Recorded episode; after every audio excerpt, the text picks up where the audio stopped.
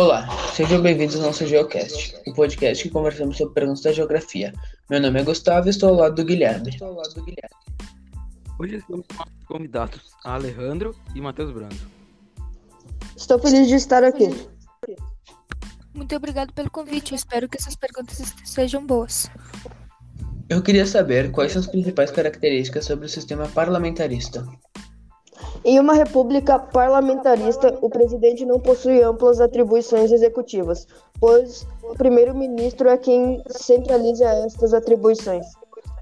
Resposta certíssima. Agora eu queria que meu amigo Guilherme fizesse uma pergunta. Eu queria saber como é o par parlamentarismo no Brasil.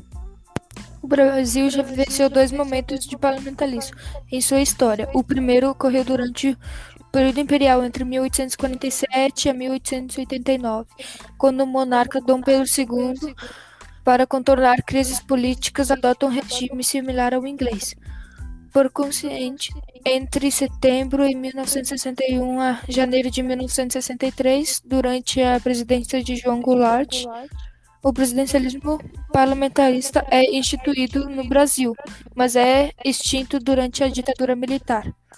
Muito bem. Hoje